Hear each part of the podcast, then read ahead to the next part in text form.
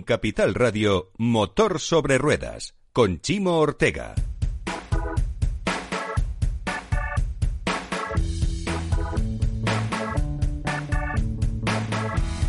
Pues ya estamos aquí de vuelta en esta jornada para analizar el papel de las empresas en el cambio de modelo de nuestra movilidad. Eh, qué van a hacer nuestras empresas, qué tienen que liderar, porque nosotros desde aquí creemos y siempre lo defendemos esa colaboración público-privada y en eso las empresas tienen que aportar a las administraciones, eh, que son las que legislan, para cambiar el modelo que tenemos ahora. Eh, estamos hablando con Juan Luis Pla, el responsable de Relaciones Institucionales de Nissan en España, con Víctor Vera, el director territorial en Cataluña de Grandes Empresas de Orange, con Manuel Muñoz, director de Infraestructura Pública de Mobility en Endesa, y con Ricardo Olaya, vicepresidente de Soluciones de Movilidad y Agricultura Conectada de Voz España. No me olvido de ti, Arturo, con Arturo Pérez de Lucía, director general de EDIVE. Eh, nos quedábamos eh, os decía al principio que, me dijerais qué es lo que tenemos que hacer. Yo os voy a, leer unas cuantas cosas que han salido en la mesa anterior. Saben que es una jornada que venimos llevando desde las 10 de la mañana en la que analizamos o intentamos analizar, poner luz en la sostenibilidad y los cambios de, de modelo de la movilidad y, en esta primera mesa, en la mesa anterior, hemos hablado de, muchas cosas. Yo cerraba diciendo el mantra de vehículo compartido eléctrico conectado y autónomo, pero se han llegado muchas más cosas. Eh, han hablado de reducción de precios, más bien de paridad de precios, de una infraestructura de recarga no solo mucho mayor, sino eh, más visible para, para el cliente. Eh, de un más rápido desarrollo tecnológico, de unos incentivos, sobre todo, estables de compra y al uso, pero homogéneos en todas las comunidades autónomas, no solo en una parte del territorio. Eh, se han hablado de esos protocolos V2 de conectividad del coche con la infraestructura y con nuestro domicilio para, para poder emplear modelos como el del norte de Europa en el que el coche puede suministrar energía a, los hogares en las horas de mayor demanda. Eh, se han hablado de plataformas específicas, se ha hablado de, por ejemplo, hemos mencionado la ampliar las ventajas del coche eléctrico. Si vas al centro en coche eléctrico y queremos sacar coches de las grandes ciudades, ¿por qué paga lo mismo en un parking un coche eléctrico que uno que no? Porque es necesario estar dando vueltas y ocupar sitio en superficie, aunque no estemos eh, emitiendo eh, gases contaminantes a la atmósfera. Bueno, pues todas estas cosas se han hablado y a mí me gustaría que ahora fuera Ricardo el que nos el que nos abriera un poco ¿Cómo cree que va a ir todos estos temas? Es una amalgama tremenda. También se ha hablado de, etiquetas de la DGT, de, que cambien de apoyo a la tecnología a apoyo a las menores emisiones. Pero Ricardo, cuéntame un poco tú que, estás en Voz España y que eres el vicepresidente de Soluciones de Movilidad, ¿cómo ves el paradigma de la movilidad en nuestro país respecto a lo que pasa en otro país? Porque tenéis la visión de multinacional. Bueno, nosotros yo creo que las tendencias en España son similares a las tendencias en la mayoría de Europa, ¿de acuerdo?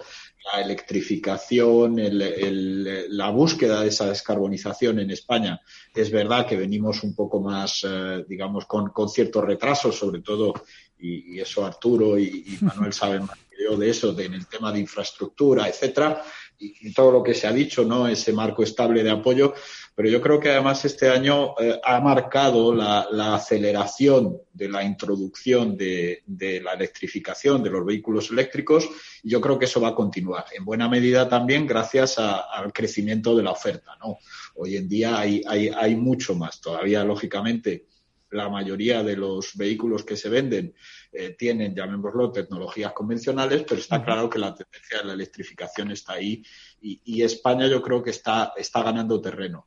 Y lo que tenemos que hacer es aprovechar esta, eh, digamos, esta circunstancia, el Plan Europeo de Ayuda, para eh, consolidar esa tendencia y al mismo tiempo, y, en eso es donde en vos hacemos mucho hincapié, hacerlo de una manera, mm, digamos, más amplia. Tanto en el sentido de eh, tenemos la, gran, digamos, asignatura pendiente de, la renovación del parque. Y está muy bien que, crezcan los eléctricos, pero también está muy bien que sustituyamos vehículos antiguos con nuevos vehículos que son mucho más limpios y que todavía eh, tienen que aportar mucho a la, mejora y a la reducción de las emisiones de CO2. Y por otro lado, y, es la parte que a mí más me interesa, la perspectiva industrial, que no podemos perder de vista, ese 10% del PIB del sector, etcétera. Es fundamental es el momento de, posicionarnos a medio y a largo plazo. O sea, este retraso a lo mejor en infraestructuras que hemos tenido no deberíamos tenerlo en las nuevas generaciones de vehículos, no deberíamos tenerlo en el hidrógeno, que es un vector de electrificación importantísimo y que vemos que en los próximos años va a crecer mucho, no deberíamos tenerlo también en los combustibles eh, neutros en carbono, en los combustibles sintéticos. Y yo creo que ahí hay una gran oportunidad de, hacer ese, digamos, plan estratégico país de manera que sigamos siendo un, un líder en automoción. Yo creo que somos un líder en energías renovables y tenemos que aprovechar eso para llevarlo al sector de la movilidad, mezclarlo con esa eh, capacidad industrial que tenemos, segundo fabricante de vehículos de la Unión Europea, y con eso posicionarnos a medio plazo como, líderes en todo lo que es fabricación de vehículos, pues digamos ya para el final de la década y, para el futuro por alusiones Víctor y Manuel. Eh, Víctor, tú también hablabas de, ese, de esos fondos europeos, nos hablabas antes de la, importancia de la llegada de esos fondos eh, europeos, porque yo creo que una de las claves del vehículo eléctrico, hemos avanzado mucho en, las smart cities, en las ciudades conectadas y en la movilidad, pero una de las claves del vehículo eléctrico pasa por, eh, por la confianza del usuario, lo decía Arturo al principio, por la confianza del usuario y eso pasa por una tecnología eh, que le sea muy sencilla, muy, muy amable, ¿vale? Una tecnología que las vuestras compañías sois las encargadas de liderar en este proceso y que de hecho habéis tomado, habéis tomado la delantera, pero que, es necesaria porque sin esta tecnología eh, no vamos a ampliar la confianza del cliente para ir cumpliendo esas etapas. E, efectivamente, te, escuchaba, Chimo, cuando hablabas un poco de la, de la sesión anterior y los cambios que se producen. Fijaros que yo me atrevo a decir que esto no es una época de cambios, esto es un cambio de época en toda regla. Fijaros que están apareciendo, están apareciendo mejoras, están apareciendo tecnologías e introducción sobre un ecosistema muy global. En el sector hablamos de la hibridación de la tecnología para el, coche. Hablamos de conectividad, pero no solo de conectividad, hablamos de inteligencia artificial para el coche, hablamos de seguridad, ciberseguridad para, todas las comunicaciones con ese vehículo, hablamos Fundamental. de hablamos de Internet de las cosas. Fijaros que es un ecosistema tecnológico muy amplio. Nosotros en, Orange, en, la industria, entendemos que esa tecnología siempre al lado de las personas. Y, esa, y, esa, esas personas que incorporan la tecnología dentro de su proceso de negocio, dentro de su proceso de creación de valor, donde creemos que estas ayudas son muy importantes, no solo desde la, desde digamos la, aproximación financiera o de inversión o de, o de fondos. Creemos, como decía el compañero Juan Luis, en esa gestión de demanda, la, la, presencia de proyectos piloto, estamos viendo desde la industria que son elementos muy importantes por varias razones. Una, porque, eh, entre comillas, ayuda a las, organizaciones que no tenían muy claro que tenían, o que estaban en otra, en otra hoja estratégica a priorizar recursos hacia, hacia, esas, hacia esos fondos y hacia esos proyectos. El segundo elemento tractor muy importante es que este tipo de innovación tecnológica forma parte de un ecosistema global. Están las grandes empresas, están las pequeñas empresas, están los centros de desarrollo de innovación, está la administración pública. Sin la suma de todos ellos, los proyectos no avanzan. Y por último, que estos proyectos, ya sea por el sector de automoción, después os puedo explicar algunas de las experiencias muy novedosas que estamos ya viendo, pero en otros sectores son trasladables, son complementarios. O sea, lo que estamos viendo en agricultura es, es extrapolable a automoción, lo que estamos viendo. Entonces, esa capacidad tractora es muy importante, eh, que la economía La incorpore. Que sean vasos comunicados y aprovechemos las experiencias de unos sectores en otros. Yo, yo de eso estoy absolutamente convencido. Y en muchos casos el sector automoción o el sector movilidad, en este caso, eh, va por delante y eso tiene que ser, tiene que ser industrialmente y también comercialmente extrapolable a otros sectores que se pueden beneficiar y que pueden aportar, sin duda, al sector automoción. Manuel, eh, te toca por alusiones. Te decía Ricardo lo de las infraestructuras.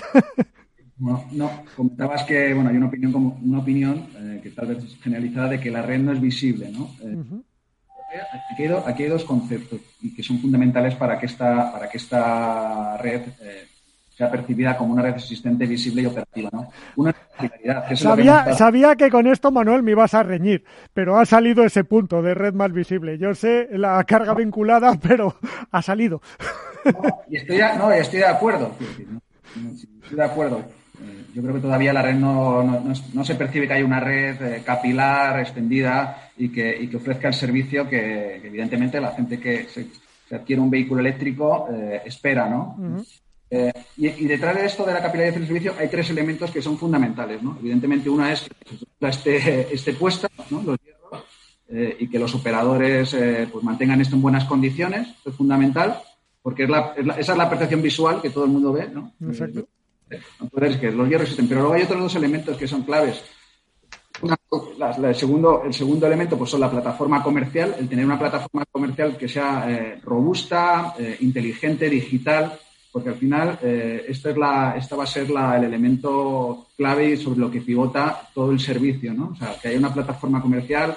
Nosotros en eso, con, a través de nuestra plataforma GSPAS, estamos eh, trabajando en los desarrollos para que sea pues, una, una, plataforma de última generación y que no se quede, no se quede atrás, ¿no? Eh, esto implica una inversión muy fuerte, una inversión muy fuerte y también mirar a futuro hacia dónde quieres ir, ¿no? y la tercera es la interoperabilidad, que la interoperabilidad para que todo el mundo que nos está yendo eh, tenga una idea clara de qué es, pues es, el, poderte conectar a, un equipo de recarga eh, que, no, que no es de tu operador. O sea, tú eres de un operador, que puede ser Endesa X, pero puedes estar realizando otro, otro equipo de recarga de otro, de otro operador. Y esto, y la interoperabilidad y el, tamaño de tu interoperabilidad, de los puntos a los que puedes acceder sin ser, sin ser eh, parte de tu red, es lo que da calidad, ¿no? Es lo que da a la red. Mm, estos tres elementos juntos, ¿no? Eh, cuando logremos tener una, red que aúne estos tres elementos, o sea, una red de, alta capilaridad, o sea, muy desplegada por, todo el territorio, con plataformas comerciales eh, sólidas, robustas y que no te, quiero decir, digitalizadas, conectadas, ¿no? Los compañeros de, Orange, que, que, pueden decir mucho más, ¿no? Pero es fundamental la conectividad y la interoperabilidad. Eh, y en esto, pues nosotros, bueno, el grupo, el grupo Enel tiene 60.000 puntos en toda Europa, de ellos 50.000 son interoperables, es decir, son de otros operadores, nosotros tenemos unos 10.000, en España de nuestro cerca de 2.000 puntos instalados eh, tenemos en torno, yo creo que cerca de ya de 250 interoperables con, otros operadores y estamos firmando muchos acuerdos, aparte de, bueno, toda la, toda la, toda la funcionalidad que te permite el, ser parte de Hapjet, el interoperable más importante que hay eh, en Europa, pues es lo que constituye, lo que da calidad a la, a, la red. Pues estos son, yo creo, los tres parámetros, los tres elementos en los que es muy importante trabajar. Los operadores que estamos ahora mismo en, el mercado de la movilidad eléctrica, que trabajemos en estos, en estos eh, puntos para hacer una red eh, robusta.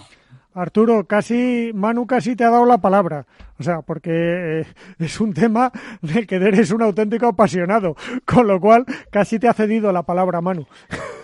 Bueno, yo quisiera, quisiera en todo este planteamiento hacer una, una, un, enfoque general, ¿no? Quiero decir, siempre que se habla de la movilidad eléctrica o de los retos de la movilidad eléctrica, estamos hablando de la infraestructura. Yo quiero decir que aquí tenemos retos todos. Tenemos retos la automoción, que no los ha resuelto todos. Tenemos retos la infraestructura y tenemos retos las administraciones. La automoción, porque todavía necesitamos un portafolio más amplio de vehículos y esto es así. La gente no ve un portafolio como tiene la combustión a unos precios asequibles y que le permitan, pues bueno, pues eh, disponer de esa, de esa, de esa opción. Que van a venir, efectivamente, pero es un, todavía un reto que también tiene que incorporar esa capacidad de carga ultra rápida, porque estamos poniendo infraestructura de carga ultra rápida que ya está disponible en España en algunos tramos importantes está desarrollando, pero si no tenemos coches capaces de cargar con esa capacidad de carga, pues poco podemos hacer. Y luego necesitamos una cosa eh, que tiene una relación entre la automoción y la infraestructura que no está resuelto y que tienen que resolver ambos sectores. Es verdad que tiene que haber una mayor interoperabilidad y se está desarrollando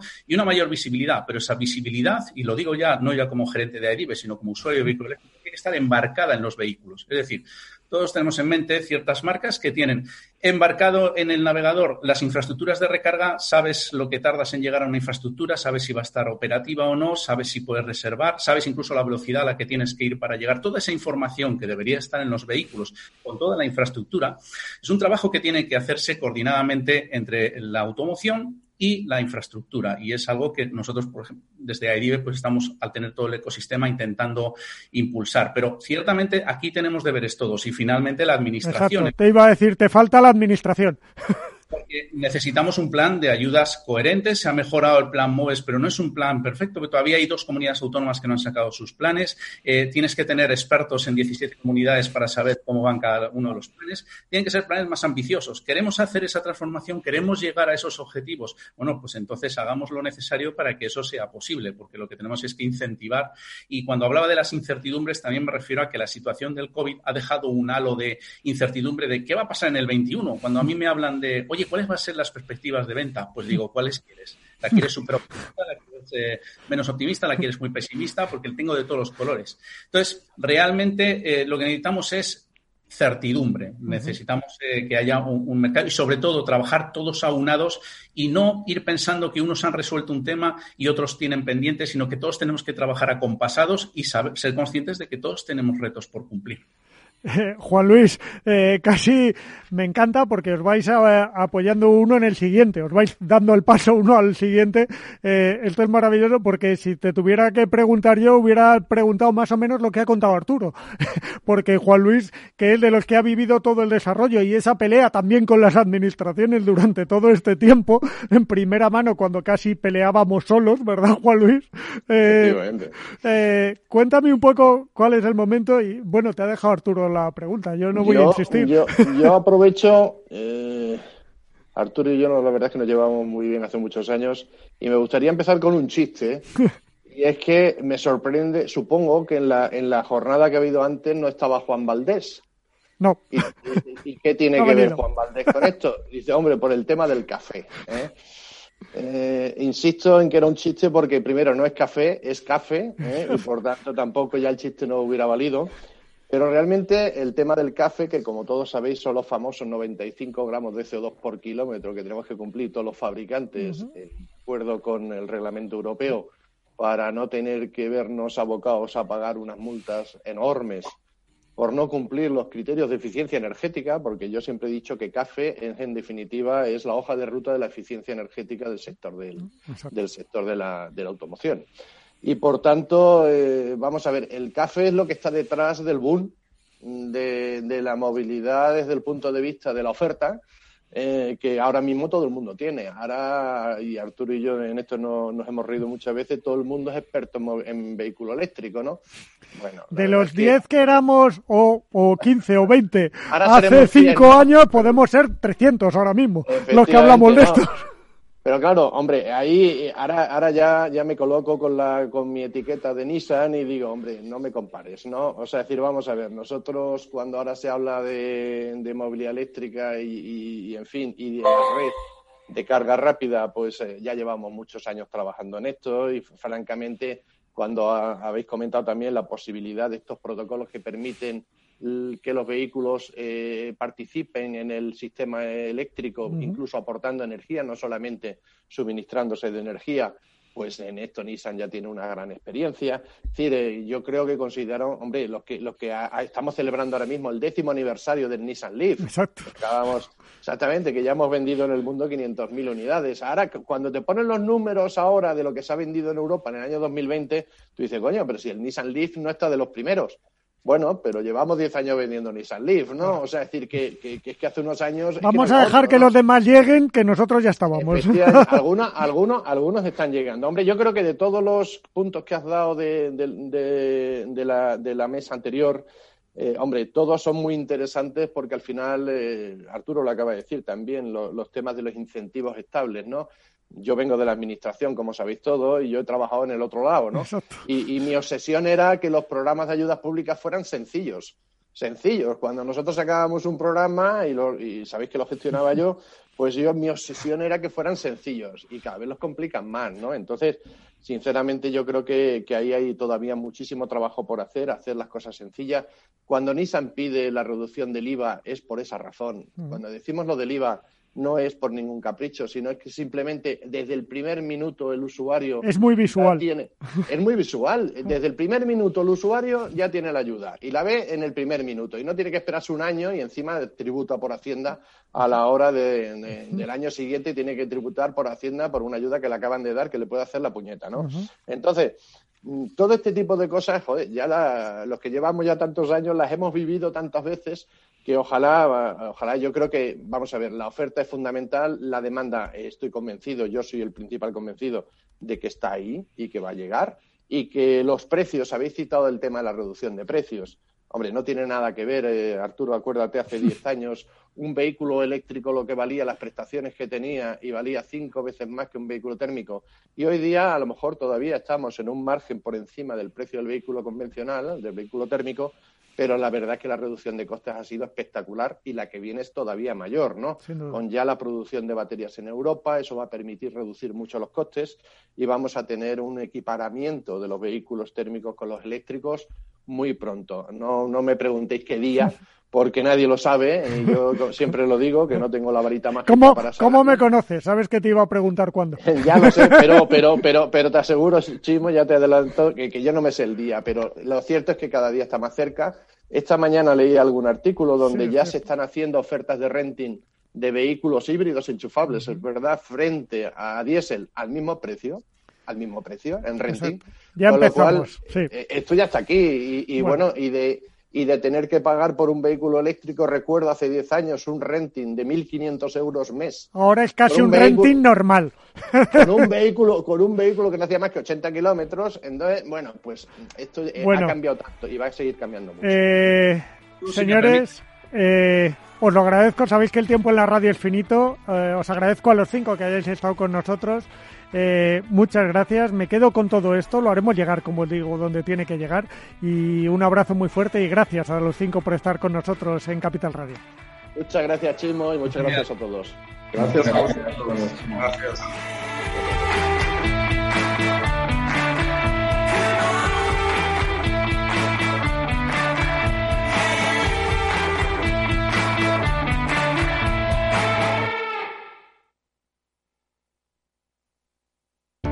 Para personas inquietas, Capital Radio. Si no tuvieras beneficios invirtiendo tu dinero, ¿te cobrarías? Nosotros tampoco. Así es el Result Investment de Finanbest. Un modelo de remuneración variable en el que tienes mucho que ganar. Porque solo ganamos si tú ganas primero. O lo que es lo mismo, si no sumamos, no restamos. Finanbest, tú ganas. Escuchas Capital Radio, Madrid 105.7, la radio de los líderes. Si te gusta la cocina gallega de siempre, en el Mesón Gallego 1 y el Mesón Gallego 2 encontrarás los mejores pescados y mariscos de las costas junto a recetas de la Galicia interior, además de las carnes de Sanabria y los mejores embutidos de Zamora y nuestra terraza. Te esperamos en la calle Muller 35, teléfono 91 579 3623 y en la Plaza de la Remonta 13, teléfono 91 579 0769. Una recomendación del programa gastronómico Mesa y Descanso. Gráficas Naciones. Más de 50 años de experiencia en el sector de las artes gráficas. Apostamos por la última tecnología tanto en impresión offset como en digital y gran formato. Realizamos todo tipo de impresión. Tarjetas de visita, folletos, libros, vinilos, decoración y montaje de stands. Más información en el 91 629 2145 o en gráficasnaciones.es. Si eres empresario, emprendedor, dueño de un negocio o quieres serlo y buscas un programa donde hablen tu idioma, escucha Negocios de Carne y Hueso 360, de lunes a viernes a las 3 y media de la tarde en Capital Radio, el programa para empresarios y emprendedores hecho por empresarios y emprendedores de éxito, con Mariló Sánchez Fuentes.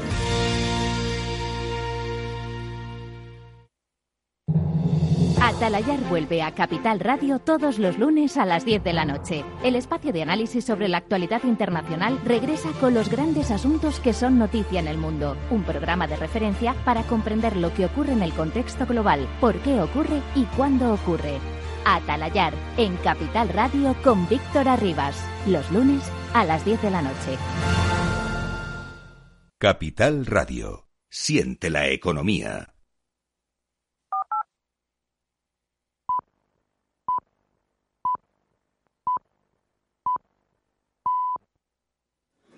Mus. Mus. Mus. Sinesio.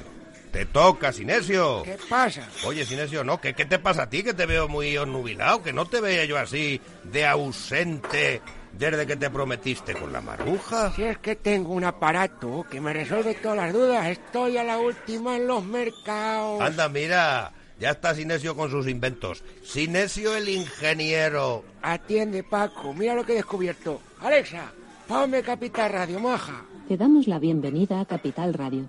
Puedes escuchar la señal en directo o nuestros mejores audios en formato podcast. Directo o podcast. ¿Qué quieres escuchar? Ponme los podcasts, Alexa. Has elegido podcast. Vas a escuchar las noticias de Capital Radio. Con esto, Paco, vamos a echar el órdago a los mercados. Natural. Capital Radio. Neynor Homes les ofrece inversión inmobiliaria con Meli Torres.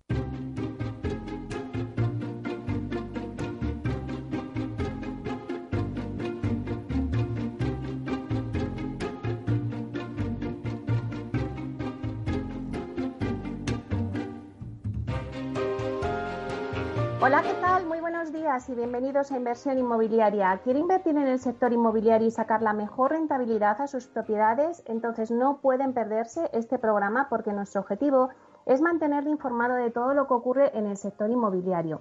Tratamos de dar voz al sector a través de los micrófonos de Capital Radio y si está pensando en invertir en el sector, aquí le vamos a dar todas las claves para que realice la mejor operación. Por ello les invitamos a que se queden con nosotros y conozcan los temas que vamos a tratar hoy en el programa y que también podrán escuchar en el podcast en nuestra página web capitalradio.es.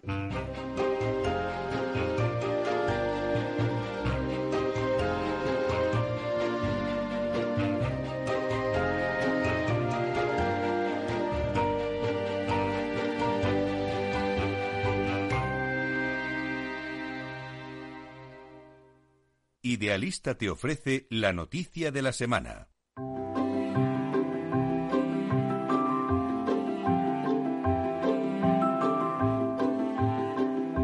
Buenos días, Fran, ¿cómo estás? Vamos con las noticias hoy. Hoy buenos y fríos días. Eh, Meli, ¿cómo estás? pues nada, aquí con grados bajo cero casi. Bueno, mira, eh, no te lo vas a creer porque hoy vamos a hablar del alquiler. Vale, vamos a hablar del alquiler porque tenemos datos frescos. Tenemos datos de qué es lo que ha pasado con la vivienda en alquiler eh, en España durante el mes de noviembre. Y lo que ha pasado, Meli, tampoco es ninguna sorpresa. Y es que el alquiler sigue bajando. Concretamente, en España ha bajado un 1,3%. El metro cuadrado eh, ha alcanzado los 11,2 euros mensuales es un descenso del 2,3% trimestral también, aunque en el interanual todavía hablamos de una subida del 3,6%, ¿vale?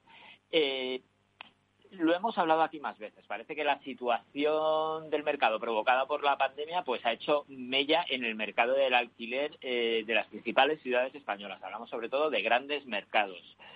Eh, desde mayo de, este mismo año, cuando se produjo cuando se produjo el pico del precio del alquiler en España, la oferta lo que es eh, las viviendas disponibles en alquiler han crecido de forma muy significativa. Ten en cuenta que estamos hablando de que esa oferta se ha eh, más que duplicado en algunas de las ciudades.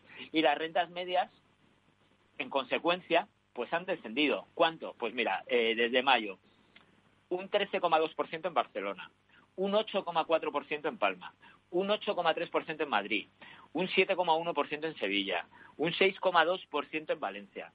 Vemos que los mercados dinámicos, donde más se movía, donde, donde más complicado podía resultar alquilar una vivienda, pues esta acumulación de la oferta lo que ha hecho es que los precios bajen de manera considerable. Ten en cuenta que estamos hablando de bajadas desde el mes de mayo y en, y en, y en, en el caso de Barcelona ya son bajadas de dos dígitos. ¿Vale? Si te parece, nos centramos en ver qué es lo que ha pasado durante este mes de noviembre y vamos a desgranar los datos como lo hacemos siempre. Lo, en vez de, eh, lo, lo hacemos por comunidades autónomas primero y después bajamos a capitales. Perfecto, muy bien. Pues mira, el, el, precio medio del alquiler de la vivienda ha caído en 13 autonomías en el mes de noviembre con respecto al mes de octubre, ¿vale? Eh, ¿Dónde han caído más? Eh, en Cataluña han caído un 3,4%, en Murcia han caído un 2,1%, en la Comunidad de Madrid han caído un 1,8%. Eh, también caen en Cantabria, en La Rioja, Baleares, Galicia, Euskadi, Castilla-León, Aragón, Canarias y Castilla-La Mancha. En la comunidad valenciana se mantiene el 0,1%, una variación, bueno, podemos hablar de estabilidad. Sin embargo, hablamos de subidas, pequeñas oscilaciones al alza en Extremadura, donde los precios subirían un 0,5%. En Navarra y Andalucía, la subida se quedaría en el 0,4%. Y en Asturias, el precio se mantiene estable, no sube nada, 0,0.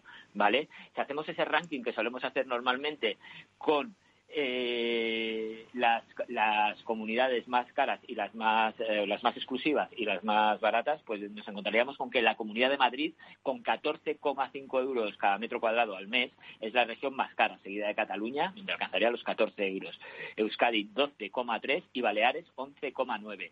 En el lado opuesto de la tabla, donde la, las comunidades eh, pues más accesibles para el alquiler, encontraríamos que las rentas mensuales en Extremadura son de 5,3 euros por cada metro cuadrado cuadrado, en Castilla-La Mancha serían 5,7 euros por cada metro cuadrado, ¿vale?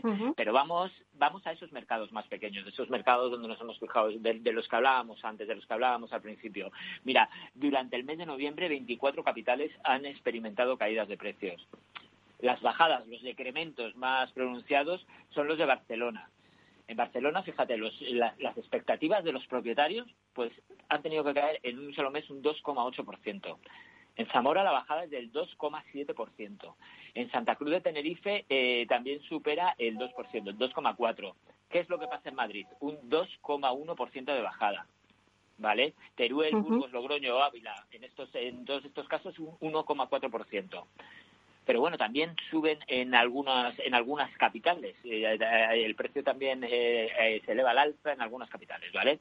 Huesca, por ejemplo, es la ciudad, es la capital en la que más ha crecido el precio de alquiler durante el mes de noviembre, un 4,1%. En Cuenca la subida sería del 3,2%, en Lleida del 2,7%, a Coruña y Girona 2,4% en ambos casos. ¿vale? Uh -huh. Y vamos a sí. volver a situar ese, vamos a volvernos a hacer ese ranking que, que hacíamos antes.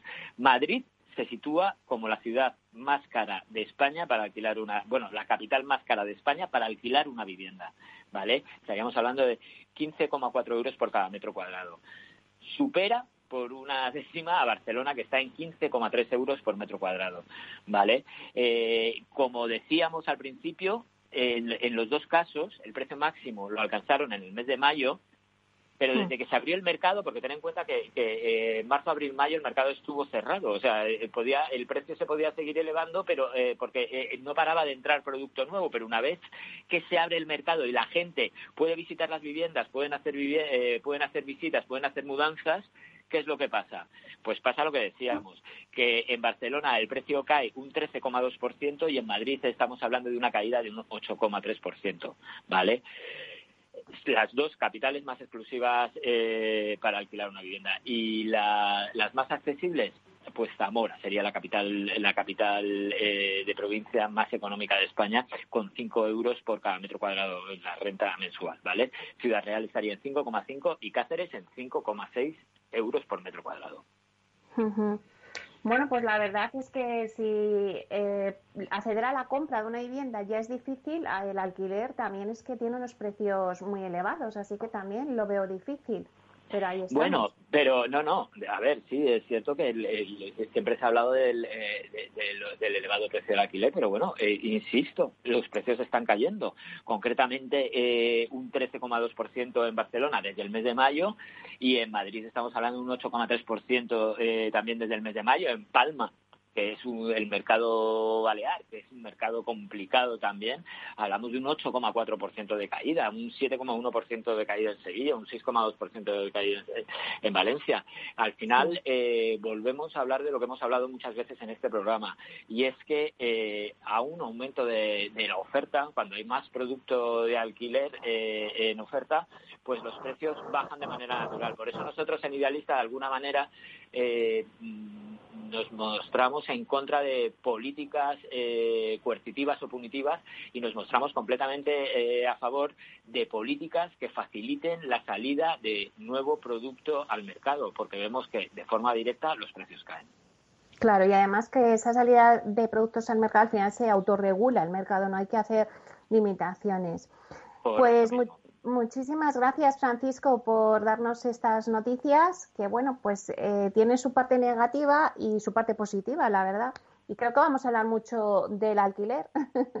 Bueno, pues como siempre, llevamos ya, llevamos ya años. Yo creo que el alquiler ahora mismo está en, en la agenda eh, y, bueno, pues hay que, es un tema que hay que tocar, desde luego. Muy bien, pues muchísimas gracias. Hasta la semana que viene. Hasta la semana que viene. Hasta pronto.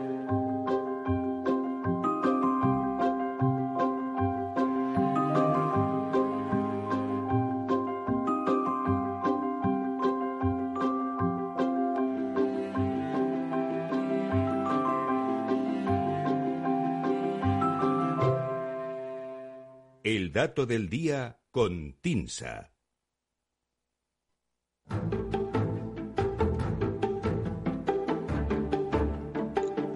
Bueno, pues del alquiler ahora nos vamos a el dato del precio medio de la vivienda en España y ese dato pues nos lo trae Susana de la Riva, que es directora de marketing y comunicación de Tinsa. Buenos días, Susana. Buenos días, Meli, ¿qué tal? Bueno, pues ¿cuál es el dato que nos traes hoy? Pues bien, como, como bien decías, eh, tras el repaso al mercado del alquiler que ha hecho Idealista, ponemos ahora la mirada en el valor de la vivienda. Igual que hicimos el mes pasado, dedicamos este primer ah. jueves del mes a analizar la situación que nos muestra el INIE general de PINSA, en este caso correspondiente al mes de noviembre. Esta estadística mide el pulso del mercado de vivienda nueva y usada a partir de las tasaciones realizadas por PINSA en todo el territorio nacional. Y el dato que destacamos hoy es menos 2,2%.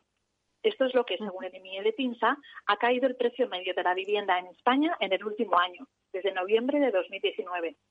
Esta caída del 2,2% refleja, por tanto, un ajuste de precios moderado. Pero si se mira un poco más en perspectiva, el dato encierra también una tendencia de estabilización reciente del precio, ya que es el tercer mes consecutivo que el índice general refleja una caída interanual del 2,2%. En el último mes, entre octubre y noviembre, el precio incluso se ha incrementado tímidamente dos décimas. Habiendo ya transcurrido ocho meses desde el estallido de la crisis sanitaria la declaración del estado de alarma, observamos que el ajuste en términos generales se sitúa en torno al 3% desde marzo, con caídas más acusadas en las islas, casi un 9%, y en la costa mediterránea, un 5%. La evolución en las capitales y grandes ciudades va bastante pareja a la de la media nacional, con un 3% de caída desde marzo. El grupo que está mostrando eh, mayor estabilidad en este contexto extraordinario es el que reúne a las localidades más pequeñas del interior peninsular, lo que en la estadística se denomina resto de municipios. Este grupo muestra actualmente un nivel de precio medio de vivienda nueva y usada prácticamente igual al que tenía hace un año, en noviembre de 2019, y apenas ha variado una décima respecto a un mes anterior y tan solo está un 0,6% por debajo del nivel de marzo, el mes en el que todo comenzó a complicarse. Las mm. cifras eh, medias de variación en los dos últimos meses en el resto de municipios se acercan al promedio de los dos últimos años, es decir, que hay una, una situación de bastante estabilidad. Y para acabar, simplemente una pincelada con perspectiva temporal. El precio medio en España es un 14% superior al mínimo que tocó en la crisis en febrero de 2015.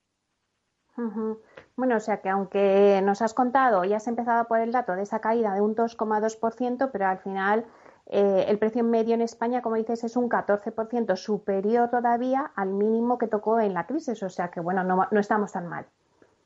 Bueno, estamos ahí ajustando, pero moderadamente, y habrá que ver cómo evoluciona eh, la crisis en los próximos meses, ¿no? Porque la verdad es que hay bastante incertidumbre y todo está muy abierto, pero lo cierto es que, al menos hasta el momento, el ajuste está siendo bastante moderado, más acusado en las zonas más dependientes de, lo que es la demanda internacional, como son la costa y las islas, pero bueno, la verdad es que por ahora la situación está bastante contenida.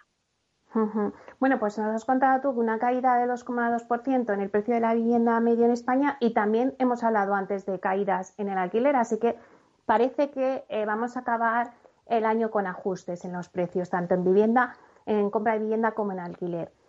Pues muchísimas gracias, Susana, por traernos este dato tan interesante. Pues nada, gracias a vosotros y nada, nos vemos la semana que viene. Un abrazo. Venga, hasta pronto.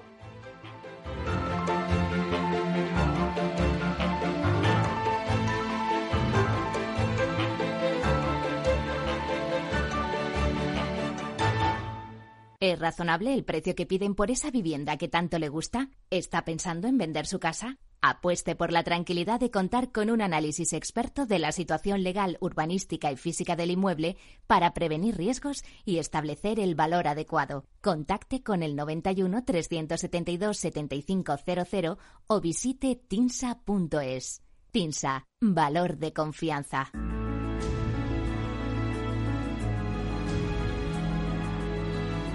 Inversión inmobiliaria con Meli Torres. La promoción de la semana.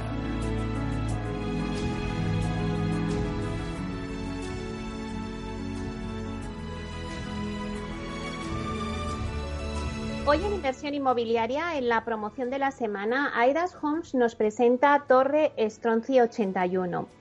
Torre Estronci 81 es la cuarta promoción de Aidas Homes en el sector Porta San Feliu del Hospitalet de Llobregat. Un proyecto que destaca por su situación, es un elegante diseño eh, con unas vistas muy buenas de todas sus viviendas que hacen que Torre Estronci sea eh, un complejo residencial único. Bueno, pues para darnos todos los detalles de este proyecto tenemos con nosotros a Raúl Cervero, que es gerente de promociones de Aedas Homes en Cataluña y que también es responsable de este proyecto de Torrestronci 81. Buenos días, Raúl. Buenos días y encantado de estar nuevamente con vosotros hoy. Pues nada, el placer es nuestro. Bueno, mm, vienes a contarnos un proyecto que hemos dicho ya en la presentación único. Así que, bueno, cuéntanos cuáles consideras que son las características principales de esta atractiva promoción. Bueno, pues eh, yo creo que es la suma de pequeñas cosas lo que hacen de esta una gran y única promoción. Eh, una ubicación excelente, buenas comunicaciones, un programa sostenible y por encima de todo las vistas. Eh, su posición elevada y frontal se adueña de las vistas panorámicas al Skyline de Barcelona y del Valle Obregat también. Eh, Torrestonce 81 es el último proyecto de Puerta San Feliu y con ella se da por concluida la rehabilitación del barrio, de sus espacios exteriores y una muestra de urbanismo actual. Y has mencionado varias cuestiones. Eh, por ejemplo, comenzando por su ubicación, ¿podrías darnos más detalles al respecto? Sí, mira, la promoción se encuentra en el barrio de San Feliu del Hospital de Llobregat, eh, que es el segundo municipio más grande en cuanto a número de habitantes de Cataluña y es una de las ciudades más demandadas del área metropolitana de Barcelona. Uno de los puntos fuertes del entorno eh, son sus buenas comunicaciones, ya que la estación de metro de Cambucheras facilitará los desplazamientos en transporte público, sin olvidar también de varias líneas de autobuses y el tranvía que conecta con la diagonal de Barcelona en pocos minutos. Eh, la movilidad en vehículo privado también está contemplada gracias a la proximidad a la ronda de Dal y a las principales carreteras que facilitan un acceso rápido a cualquier destino. ¿Y qué podrías destacar de las zonas comunes? Pues mira, al, igual que sus tres promociones hermanas o anteriores, eh, Torrestroncio 81 dispondrá de una piscina y solarium en la cubierta del edificio, con fantásticas vistas al Skyline de Barcelona. Y en cuanto a las viviendas, ¿qué nos podrías contar? Pues la promoción dispone de una amplia variedad de tipologías de viviendas. Eh, todas ellas tienen grandes terrazas exteriores y en la mayoría de casos gozan de, estas grandes vistas que estamos comentando. Se mantiene el nivel de equipamiento interior de las anteriores fases eh, y son, son equipamientos que le confieren un carácter joven y atrevido. Y en cuanto a temas de sostenibilidad, que ahora mismo, pues bueno, pues están muy presentes, ¿qué puedes decirnos sobre las medidas de sostenibilidad que tiene esta promoción? Pues mira, eh, Torres 81 será uno de los proyectos residenciales más sostenibles de toda Cataluña, sin duda, porque dispondrá de calificación energética A y ha sido certificada como FCN o edificio de consumo casi nulo. Eh, los pilares sobre los que se sustentará este certificado son los aislamientos térmicos de fachada, las carpinterías con rotura de puente térmico, los vidrios con control solar, ventilación doble flujo con recuperador de calor y el uso de la aerotermia para la producción de agua caliente y climatización. Eh, la promoción disfrutará de una calificación de dos estrellas en la certificación BRIM, que como bien sabemos es un certificado de construcción sostenible a nivel mundial que verifica la sostenibilidad del edificio desde su puesta en marcha hasta la entrega de llaves. Eh, todo esto, eh, todas esas mejoras en eficiencia contribuyen a reducir las emisiones de CO2 y cada día, sin esfuerzo, sin darnos cuenta, eh, estaremos contribuyendo un poquito más a cuidar nuestro planeta, ¿no? que siempre es importante. qué bueno, claro que sí. Bueno, y para ir terminando, háblanos un poquito del perfil de comprador y de la comercialización de la promoción. ¿Cómo va? Mira, el perfil de cliente al que va dirigida esta promoción es, es un cliente con personalidad, eh, con una forma peculiar de ver la vida y con un toque de singularidad que busca un espacio cosmopolita, un poco creado a su medida. Por eso en Torres 81 ofrecemos una torre con 79 viviendas de dos, tres y cuatro dormitorios, pensados para satisfacer las necesidades de estos clientes tan exigentes. Hay que destacar que el cliente puede elegir entre una amplia oferta de viviendas de todo tipo, incluso adaptar los inmuebles a su gusto y necesidades mediante los habituales programas de personalización que Adas Homes pone a su disposición. En cuanto a la comercialización, pues bueno, se inició hace poco más de un mes y la verdad es que estamos muy contentos con la expectativa generada y el número de intereses recibidos. Bueno, y para acabar, los interesados en adquirir alguna de las viviendas de Torres 81, ¿cómo pueden obtener más información? Pues mira, a través de los canales habituales de Aedas Homes, como son nuestra página web, aedashomes.com, donde encontrarán toda la documentación e información sobre Torres 81, nuestra oficina comercial, que se encuentra dentro de nuestra primera fase ya entregada, en la calle Stronci 101, que atendemos en horario de lunes a sábado de 10 a 2 y de 4 a 8, y en nuestro teléfono de atención al cliente, el 93 595 1068. Bueno, pues muchísimas gracias por contarnos esta promoción con tanto detalle, Raúl. Eh, bueno, esperemos que os vaya muy bien, que seguro que os irá. Gracias a ti, Meli, y a Capital Radio por invitarme. Muy bien, pues muchísimas gracias. Hasta pronto. Adiós.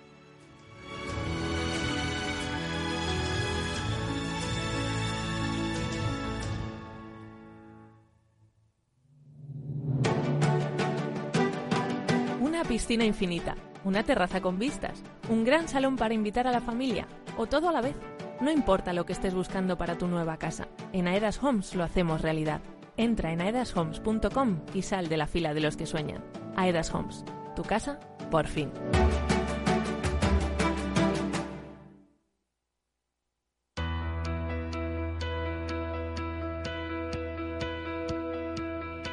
Aula de Innovación.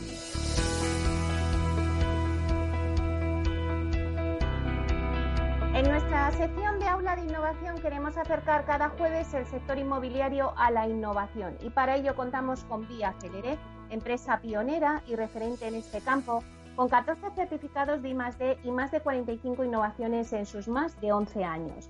Comprar una casa es una de las decisiones más importantes de nuestra vida y durante el proceso de compra surgen dudas sobre muchos conceptos. Para resolverlos, Vía Celere ha creado la Wikicasa, donde semanalmente os contamos en nuestra aula de innovación terminología relacionada con el sector inmobiliario. En la Wikicasa de esta semana tenemos a Alberto García, gerente de instalaciones de Vía Celere, para hablarnos de los detectores de presencia. Buenos días, Alberto. Hola, Meli, buenos días. Encantado de estar aquí una vez más. Bueno, pues cuéntanos, Alberto, ¿cuándo implantó Vía Celere los detectores de presencia? La verdad es que en Vía Celere fuimos pioneros en este sentido y comenzamos a instalarlos aproximadamente pues, a partir de 2012 en nuestras promociones. ¿En qué consiste el detector de presencia?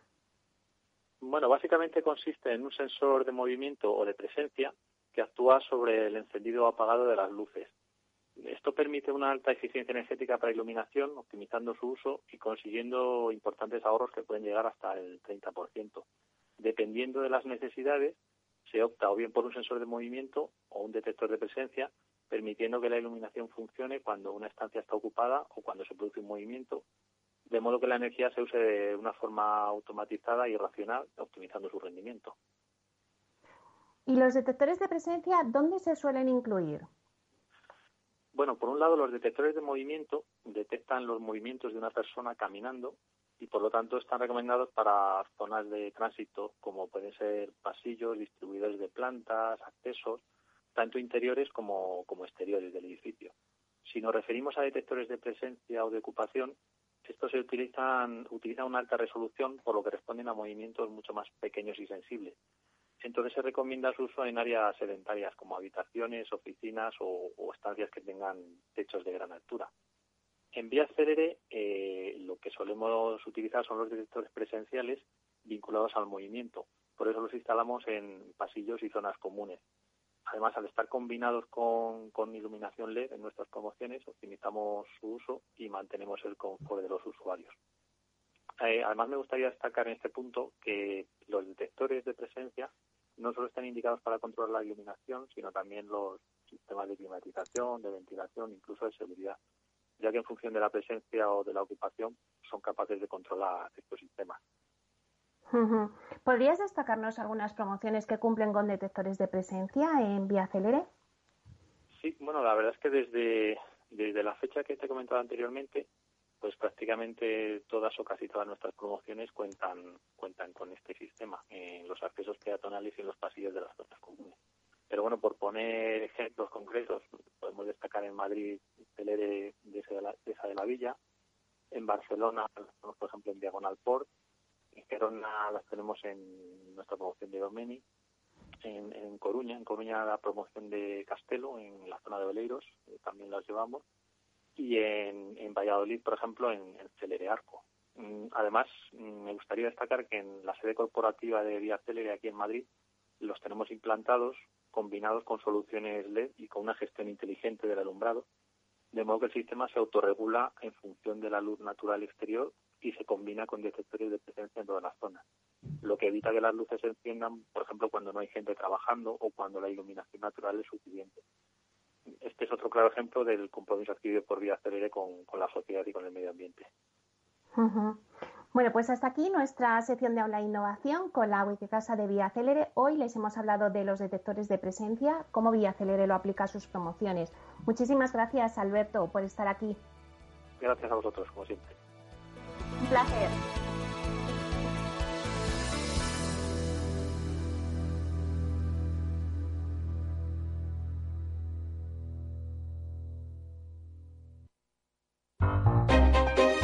Los entornos en las grandes ciudades están cambiando y desde Voces para la Movilidad con Chimo Ortega queremos acercar a los protagonistas de las nuevas formas de entender los desplazamientos desde una visión humana e intimista.